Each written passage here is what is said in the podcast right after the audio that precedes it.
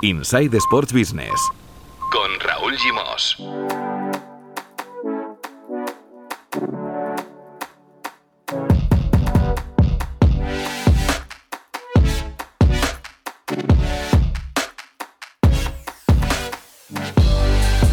Hola, muy buenas, bienvenidos y bienvenidas a Insight Sports Business, el podcast de Sports and Life dedicado al negocio del deporte. Conexiones a punto con Marcos López y con la redacción de Tu Playbook para repasar la actualidad de la industria del deporte con Mar Menchen. Tenemos por ejemplo, cambios en el organigrama de la liga, noticias de la federación, derechos de la Premier, un poquito de todo y también un súper documental deportivo del que nos va a hablar Pau Michans. Hoy el protagonista es el atleta Mo Farah. Hola Marmenchen, tu playbook, ¿qué tal? Muy buenas. ¿Qué tal? ¿Cómo estamos? Hola Marcos López, buenas.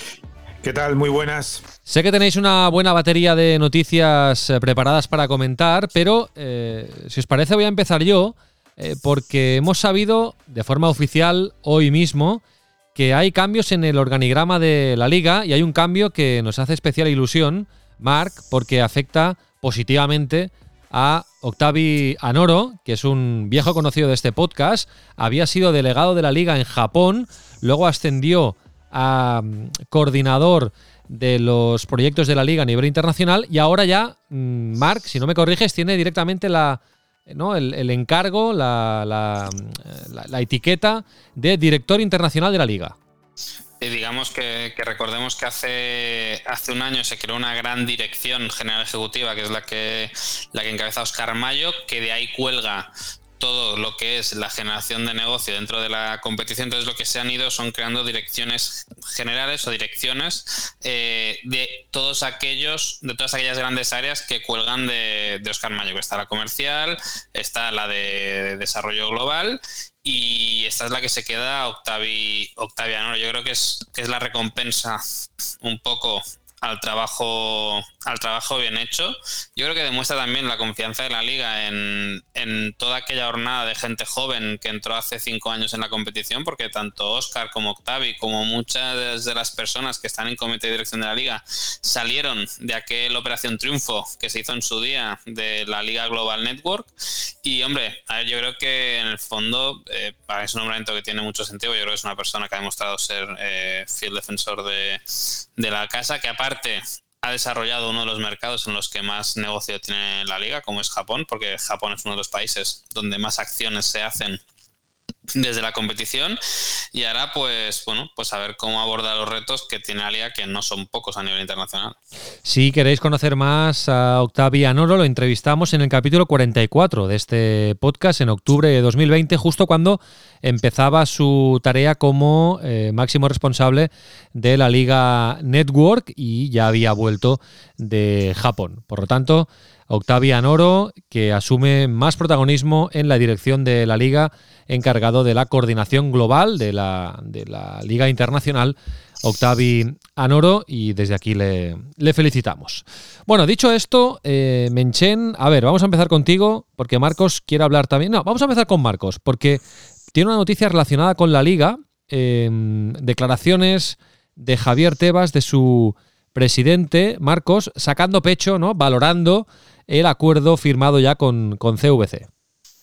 Así es, Raúl. El, presidente de la liga en un foro, en el foro de la agencia F, eh, puso cifras, y creo que Mar ahí también nos puede dar el contexto, puso cifras a ese acuerdo que ya todos conocemos con CBC, un acuerdo donde nos han suscrito los grandes clubes de la Liga Española como Barça, Madrid y Atlético de Bilbao, y él dijo que los clubes españoles ahora mismo ya valen un 30% más con la entrada de CBC en el negocio de la industria del fútbol español, y que eso le permite, o al menos esa es la, teoría que defiende Javier Tebas, esa inversión de 2.000 millones de euros para los clubes a cambio, recordamos, del valor del 9% de los derechos audiovisuales durante los próximos 50 años, le permite al, fútbol español adelantar eh, su, estrategia, eh, perdón, su estrategia económica en los próximos 20 años.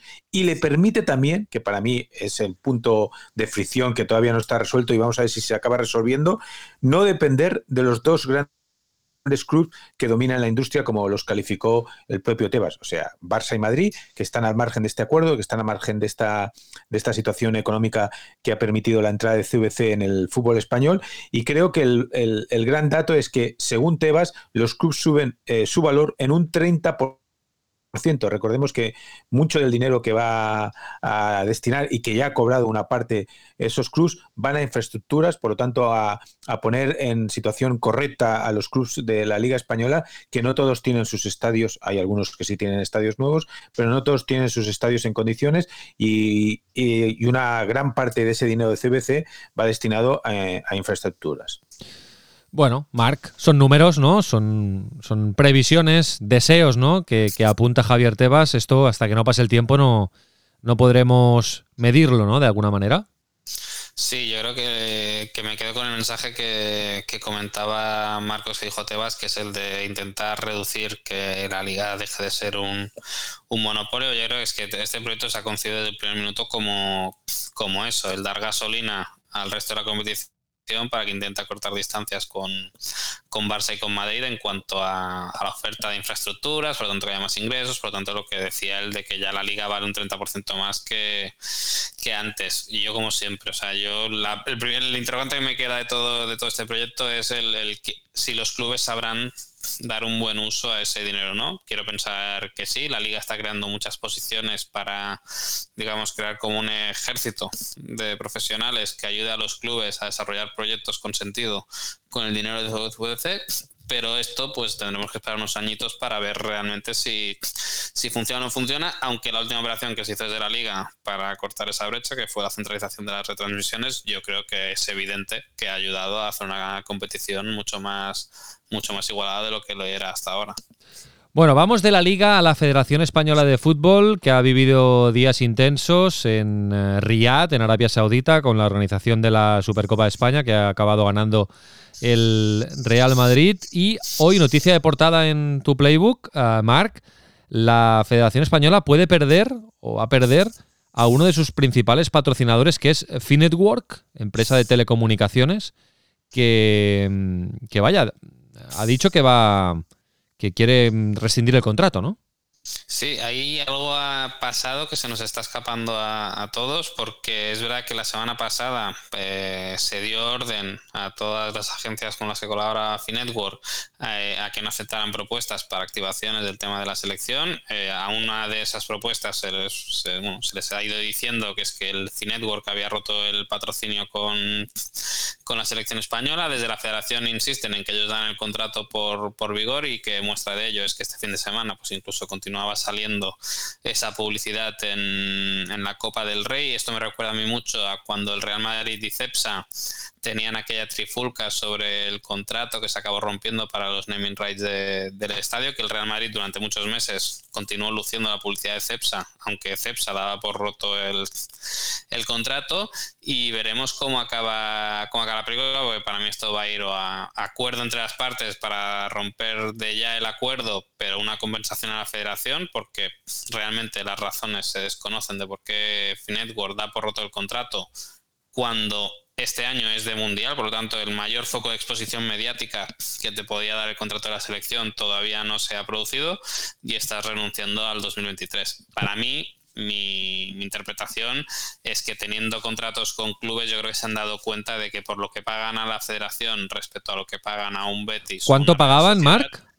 Pues eh, lo que pagan ellos no está claro. Sí que se sabe que CaixaBank, que ocupaba antes ese espacio en la ropa de entrenamiento pagaba entre 3, 3 millones y medio, por lo tanto, más de lo que está pagando la Real Sociedad y más de lo que está pagando al Betis, y yo creo que se han dado cuenta de que el retorno de la inversión que les está dando patrocinar a clubes de primera división o incluso a COI, el equipo de, Gerard Piqué y Baillanos, le da mucho mayor retorno que lo que le puede estar dando la Copa del Rey y la selección española. Entonces veremos cómo acaba esta película, pero no es el único frente que tiene también Rubiales abierto, porque SEAT acabó en 2021 su contrato.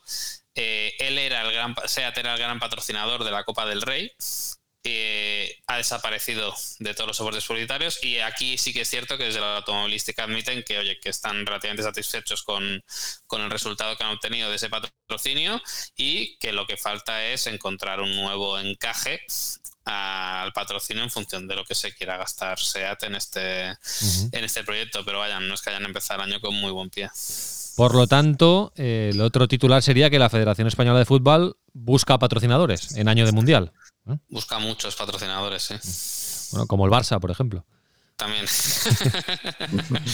no, el problema es que yo creo que han, estado muy cómodos, pero con Arabia Saudí tienes una base de ingresos muy, mm. muy potente. Y fijaos en la Supercopa, que básicamente había dos patrocinadores que eran de, de allí pero es verdad que sorprende que en año de mundial la federación únicamente le quede un patrocinador principal que es Bitsi, que es la empresa turca de, de tokens. Tienes cuatro patrocinadores que son un poco los de siempre y luego sí que es verdad que tienen muchos colaboradores pero que son contratos pequeñitos. Entonces, mm, ahí le falta un poco de sustancia. Yo no sé si es que a diferencia de otras selecciones nacionales, pues la española no acaba de ser un gran producto a la hora de, activar. Es verdad que los jugadores, pues ya sabemos cómo son y si no reciben su parte, pues tampoco se implican en, en estas cosas. Y ojo, porque a Finetwork y SEAT se le puede unir Iberdrola, que en verano acaba el contrato o empieza a operar la primera división femenina por su cuenta, por lo tanto Iberdrola se tendrá que sentar con la federación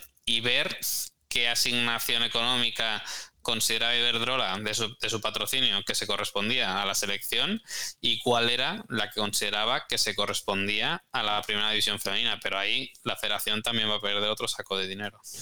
Bueno, bueno, pues interesante. La Federación Española en año de Mundial buscando patrocinadores potentes, pues como anda el Barça, por ejemplo, desde hace tiempo para, para mm, buscarle un recambio a Rakuten como patrocinador principal. Em, Marc, más noticias. Me has enviado este titular, atención, ¿eh? Relevant, Infron, IMG y TM en la puja por eh, vender el negocio de la UEFA por 26.185 millones. A ver, tradúcenos, ¿qué significa esto? Eh, la UEFA siempre ha tenido un partner a la hora de vender sus derechos, tanto los de televisión como los de, como los de patrocinio, y históricamente siempre trabajó con Team o TM, que ahora es su nueva, su nueva marca, y esta vez sí que decidió abrir un concurso y esta vez hay mucha concurrencia de, de marcas. Pensemos que Releven es el socio de la liga en Norteamérica, Infron fue el socio histórico de FIFA porque su presidente es, es el sobrino de, Joseph Blatter, Philip Blatter.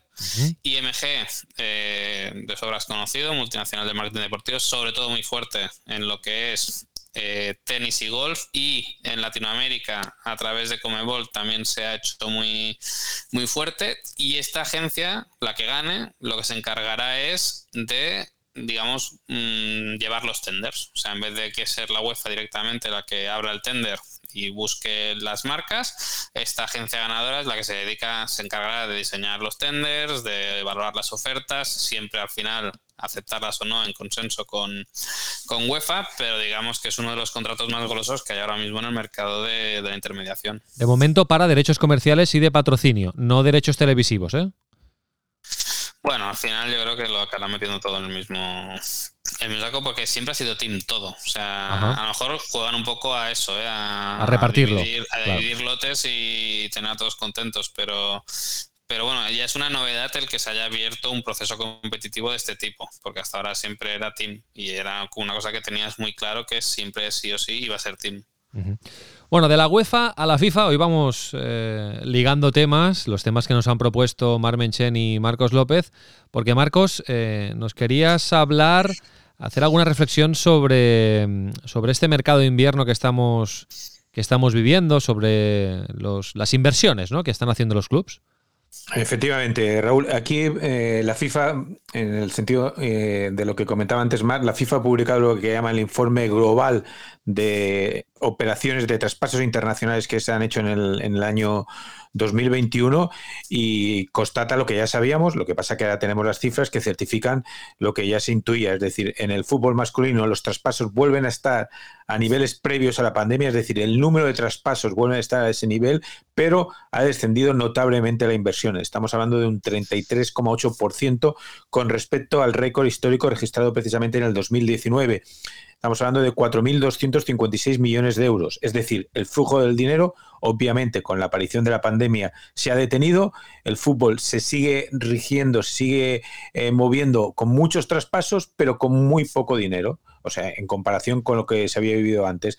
¿Y cómo se va a intentar recuperar el fútbol? ¿Cómo quiere recuperar? También es verdad que el fútbol femenino sí que ha aumentado y este es el gran, el gran ítem de este informe porque en el 2021 ha pasado de 347 operaciones a 414, lo que implica un aumento del 20%. Estamos hablando de 1,2 eh, de millones de dólares a 2,1, es decir, de 10 millones de euros a 18 millones de euros. Es decir, sube la inversión en el fútbol femenino, baja la inversión en el fútbol masculino y, si quieres ponerle nombres concretos, vamos a lo que es ahora mismo el mercado de invierno. Estamos justo en la mitad, en el Ecuador del mercado de invierno y si nos centramos en la Liga Española, pues la gran operación y diría que una de las grandes operaciones que se va a vivir, a no ser que haya una sorpresa de aquí hasta el 31, ha sido el fichaje eh, de Ferran Torres. El Barça, un club que no tenía recursos económicos, ha sacado dinero de donde no lo tenía. La aparición de Goldman Sachs ha sido fundamental en ese aspecto. Ha invertido 55 millones de euros más 11 en variables. Para mí es un traspaso pre-pandemia. La ficha del jugador no es prepandemia, pero el traspaso lo sitúa en los términos económicos de los grandes traspasos que se habían vivido antes de la pandemia. La venta de Tripier, el lateral derecho del Atlético Madrid al Newcastle, por 14 millones de euros, el reciente fichaje del Tecatito Corona, el jugador mexicano, eh, por el Sevilla procedente del Oporto por 3 millones, y si analizas todo el contexto, lo resumes en la figura de Coutinho que llegó en un mercado de invierno en el año 2018, hace cuatro años, invirtiendo el Barcelona 120 millones de euros más 40 variables, que luego el club dijo que esos variables en realidad podían considerarse casi fijos, es decir, entre 150 y 160 millones de euros costó Coutinho y el Barça lo ha cedido asumiendo una parte incluso de la ficha al Aston Villa. ¿Por qué? Porque no puede sostener económicamente ni tampoco deportivamente a uno de los jugadores que han sido referencias económicas de la mala gestión realizada en su momento por la directiva de Bartomeu. ¿Qué te dice este, este informe, este dato, Menchen? El, el, Barça, que es el club que seguramente de los grandes que está peor económicamente, es el que más inversión hace, también por necesidad, claro. Sí, yo es una cosa que, he ido diciendo estos días y yo ya sabes que cuando es parcela deportiva intento no, meterme porque no es, mi, no es mi negociado, pero es verdad que sorprende el precio de traspaso de, de Ferran Torres por lo que dice Marcos, que es una tasación pre, pre-pandemia eh, con una revalorización muy fuerte en un solo año de, de un jugador que era suplente en, su actual en su actual equipo y sobre todo fichando la mitad de, de temporada. Entonces, eh, bueno, mm, es que no sé, yo hasta el 31 de enero confío en, en ver más cosas. Eh, pues es verdad que decía Marcos otra cosa, ¿no? Que se están produciendo muchos traspasos sin coste, sin coste entre traspasos entre clubes, luego están las comisiones y, las primas y las primas de agentes y de fichajes para el jugador, pero, pero que vamos a ver mucho movimiento de jugadores que acaban contrato, que yo creo que los clubes van a intentar colocarlos antes de que acabe el mercado, o mucho intercambio, ¿no? Que se está hablando también aquí en aquí en Barcelona pero insistiremos en que sorprende la política del Barça de fichar cuando estás intentando renegociar salarios con, los jugadores, porque de cara a negociar con ellos es, es un poco contraproducente. En el sentido, me estás diciendo que necesitas que baje el sueldo para, para encauzar las cuentas del club, pero al mismo tiempo te estás gastando 55 millones en un jugador de 21 años. Entonces, yo creo que ahí la problemática del Barça la teníamos con Bartomeu y de momento también la estamos teniendo con esta, con esta junta directiva, que todos los movimientos, y es verdad, más por necesidad que por convicción, que es como actuaba la anterior, pero están cayendo en determinados tics de gestión de la anterior junta. Lo que promete es el mercado de verano, ¿eh, Marcos? Porque hay nombres ahí como el de Mbappé y el de Haaland, que en principio tienen que ser los jugadores de la década, que bueno, Mbappé directamente acaba contrato hasta que nos digan lo contrario y Haaland claramente está en el mercado. Sí, sí. Eh, sí, sí, evidentemente. Es que si analizas, por ejemplo, los jugadores que tienen mayor valor actualmente en el mercado, estás hablando que quedan libres, ¿eh? Por ejemplo, los cuatro primeros, Kylian Mbappé, Dembélé, Pogba del Manchester United y Dybala de la Juventus. Es decir, estás hablando de cuatro jugadores de altísimo nivel. En el caso de, de Dembélé eh, se supone ese nivel, pero luego al final no lo acaba de concretar a nivel de en el aspecto del rendimiento.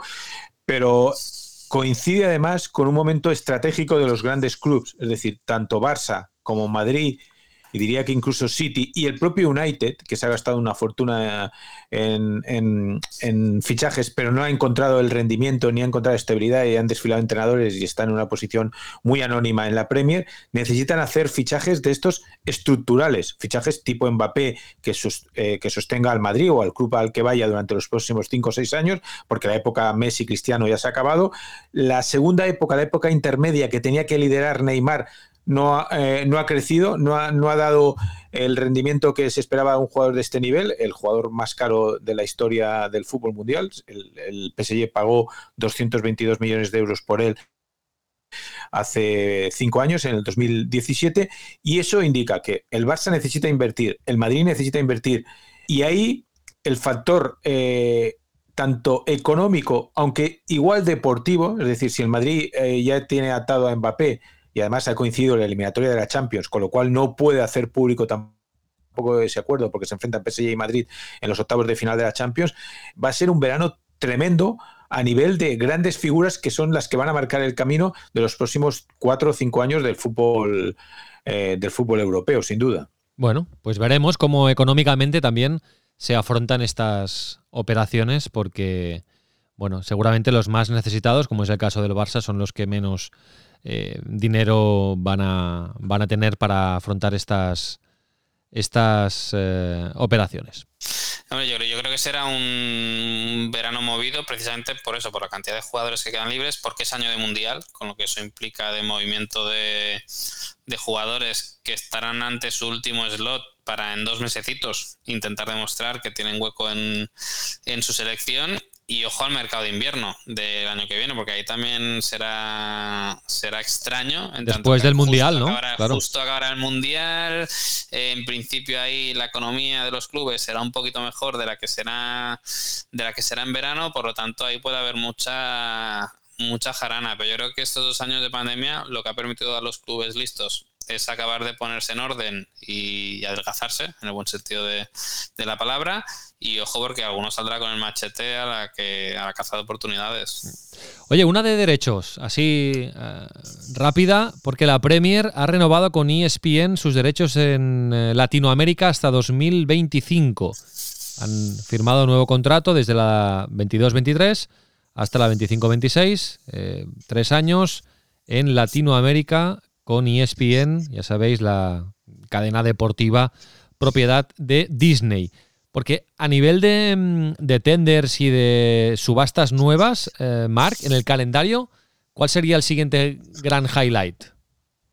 Pues en principio, mira, tenemos MediaPro aquí en España, tiene que adjudicar la retransmisión del Mundial, porque MediaPro los compró en el 2017 y entonces en su momento ellos hablaban de crear un canal 24 horas durante todo el campeonato, pero ah, finalmente han decidido intentar buscar una, una tele que coja esos derechos y emita, y emita la competición, por, por lo tanto digamos que es el siguiente gran paquete que saldrá aquí a la venta. ¿Y, tú crees que será en abierto o cerrado?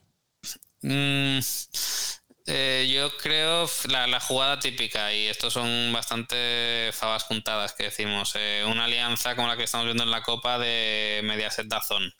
Eh, Mediaset con los partidos de España y alguno más, Dazón con toda la con toda la batería de partidos. Eso es lo que mi cabeza piensa que sería lo más habitual porque lo hemos visto en otras, en otras ocasiones, pero también hemos visto cómo Dazón se queda lotes enteros y la televisión abierta la cubre a través de, YouTube. Es verdad que sería raro que siendo mundial y jugando España se optara por esa fórmula, por lo tanto yo, creo más en esa doble vía de, de tener una tele en abierto como sería Mediaset, que es la que realmente eh, apuesta por, los derechos del fútbol, porque Televisión Española eh, lo intenta, pero no, no llega bueno, y es la, Es la que ha hecho los últimos mundiales.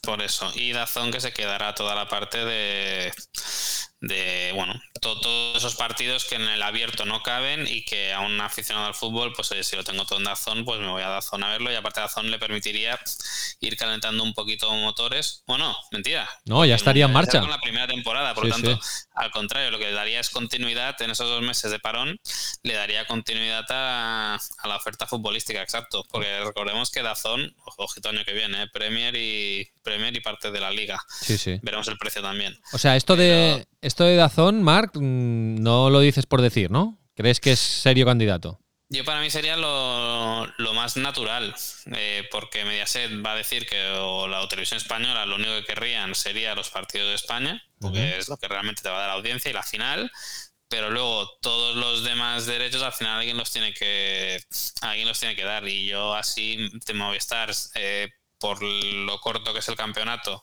nunca le han gustado este tipo de este tipo de derechos. En cambio, un Dazón, que durante dos meses va a necesitar algo porque se paran las ligas nacionales, el tener ese paquete de partidos de fútbol, pues le ya es una excusa para evitar que haya bajas puntuales de gente que sea de baja cuando empieza el mundial y vuelve cuando vuelven las competiciones nacionales. cuadra mucho, cuadra mucho. Porque la opción de que Media Pro explote estos derechos a través de su televisión, de gol, ¿No la contemplas?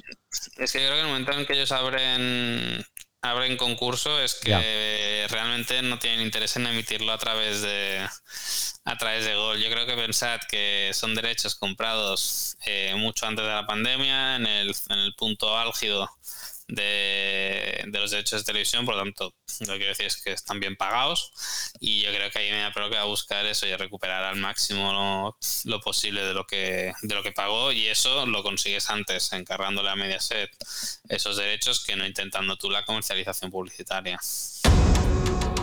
He's unquestionably one of the very best. What's your ambitions? Olympics? Yeah.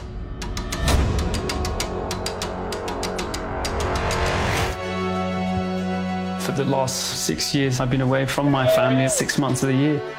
It's quite a brave thing to do.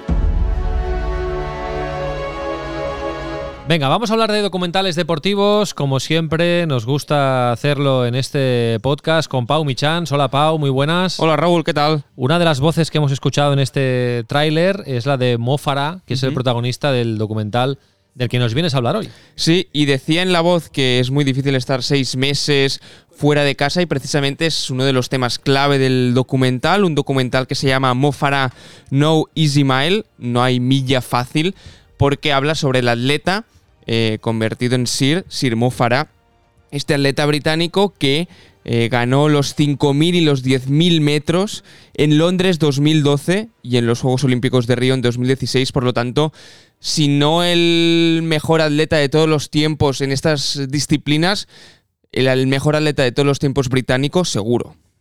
De los mejores, vaya. Sí, sí, sí. En Gran Bretaña lo, destacan como es el mejor de la historia, obviamente, en, el país, pero sí que dentro del atletismo podríamos situar a, a, muchos otros, por ejemplo, a Usain Bolt, que sale como protagonista en este documental, es uno de los personajes con los que, con los que hablan, y es un documental que, eh, en el que Mofar abre las puertas de su casa, se muestra él mismo tal y como es, hay una cámara eh, que lo va siguiendo en, los distintos eh, momentos y en las distintas partes donde se encuentra y es muy interesante porque es la preparación para los Juegos Olímpicos de Río 2016 y cómo momentos claves de su carrera, algunas derrotas, le hicieron cambiar la forma de prepararse para ganar un oro y todos los sacrificios que esto conlleva.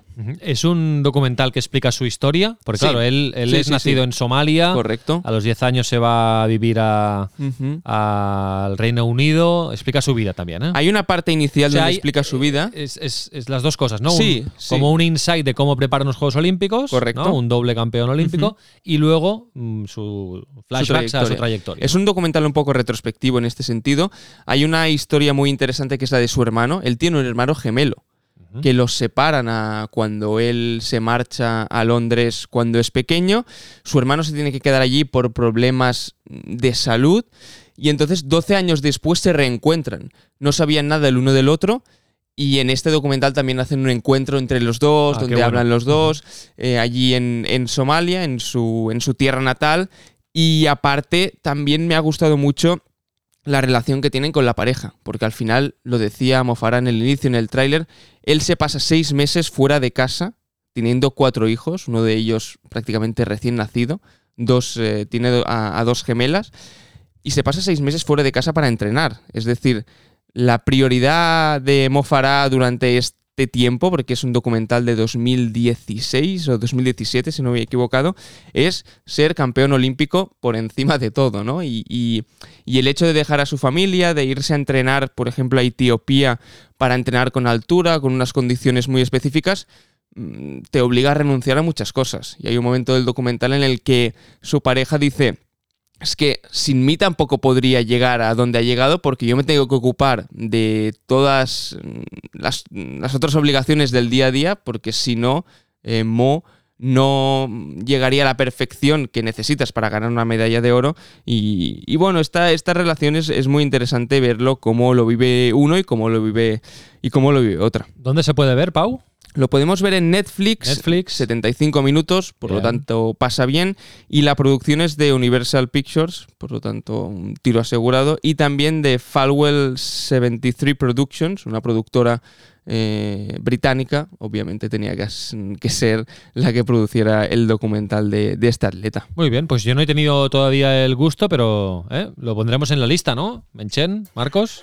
Sí, sí, tiene buena pinta, ¿eh? tiene buena pinta. Además, salir también del, universo de futbolistas y, encontrar otro tipo de deportistas. Todo enriquece. sí, sí. Eh, bueno, mira, y os voy a hacer una recomendación que no he visto, pero hablando de atletas, em, el otro día encontré, ya hemos hablado de este documental, pero ya sé dónde verlo. El de Kipchoge. El de Kipchoge, Eliud Kipchoge, el, este sí que puede ser considerado el mejor atleta de la historia, porque es el recordman de maratón. Claro, es que hay tantas categorías también de tantos tipos de atletas. Eh, bueno, eh, Eliud Kipchoge, el, el recordman de, maratón, el, keniano. Eh, un documental producido por Ridley Scott, un director reputado, y que se llama El último hito, que es del 2021, The Last Milestone, y está, que yo, que yo haya visto, que yo haya encontrado en Rakuten TV de pago. Tienes que pagar 3,99 o 4,99 si lo quieres ver en, en HD. Em, pero está en Rakuten, eh, pay-per-view, y se puede ver en Rakuten TV. Yo lo tengo ahí en la lista preferente, lo voy a ver en breve, y tengo muchas ganas de ver un poco qué ha hecho Ridley Scott con, con Eliud Kipchoge, porque seguro que es, que es interesante. ¿Vale? Por tanto, otro en la lista. Y ya que estamos recomendando, este tampoco lo he visto, lo tengo pendiente, y voy tarde porque el Dakar ya ha acabado. Pero nuestro amigo Xavi Riera, que además es un periodista y que es un buen oyente de este podcast, ha dirigido su primer documental y es una serie de, tres, capítulos, eh, dedicada a Carlos Checa, Carlos Checa Destino Dakar, eh, de cómo Carlos Checa, piloto de motos, se ha preparado para participar en su primer eh, Dakar y está en Dazón. Tres capítulos dirigidos por Xavi Riera, también lo recomendamos y cuando podáis pues lo, le echáis un ojo y hablaremos en este podcast. ¿Vale? O sea que os vais, os vais cargaditos, ¿eh? Espera, que, vamos a estar más cargados todavía. A ver, venga. Eh, que es una cosa que le gusta a Raúl y, que no hemos comentado hoy, pero Netflix eh, la semana pasada anunció dos acuerdos nuevos. Uno con el PGA Tour de golf y otro con. ¿Te le gustará a Marcos? Sí. PGA Tour de golf y... y... ATP. ATP. Para, hacer lo mismo que el Drive to Survive. Claro. Para hacerlo con golf y con tenis. Yo creo que Netflix ha visto claramente dónde está su, su nicho dentro de la industria del deporte. No son comprar derechos, sino que es explicar historias, que es lo que se les da bien. Y yo creo que el deporte ha entendido, y yo creo que la Fórmula 1 es un claro ejemplo de, de éxito, de cómo este tipo de contenido bien hecho puede ayudar a, atraer nuevas audiencias que evidentemente nunca serán, o sí, algún momento, hard users, como puede ser aficionado de siempre, pero que te puede traer un público nuevo que, oye, he visto esto este año, pues me apetece ir a ver el torneo que hay en mi ciudad esta temporada. Sí, sí. Interesante, interesante noticia y, interesante cómo Netflix replica sus casos de éxito. ¿eh? Es un poco lo que se hizo con All or Nothing, porque All or Nothing lo este tenemos. Este caso Amazon. Exacto, lo tenemos en fútbol, en el soccer, que lo dirían los americanos, pero también hay All or Nothing de béisbol, hay All or Nothing de fútbol americano. Rugby con los All Blacks. también. exactamente. El fútbol americano fue el inicio, de hecho, en realidad, de, eh, este formato que luego se trasladó al, fútbol, como lo entendemos nosotros. Ah, y por cierto, he visto en Netflix este fin de semana, no tiene nada que ver con el deporte, o sí, eh, he, estado la, mano de Dios.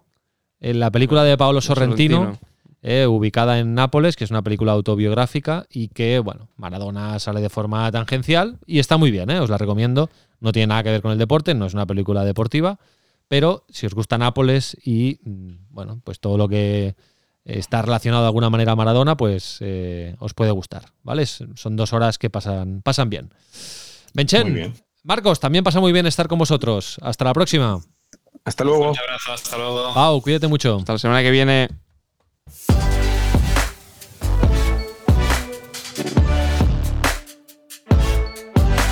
Inside Sports Business. Un podcast de Sports and Life.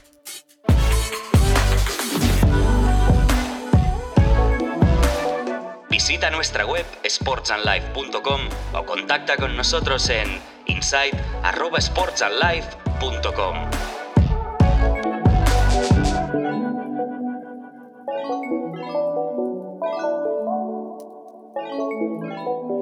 Nice to be in orbit.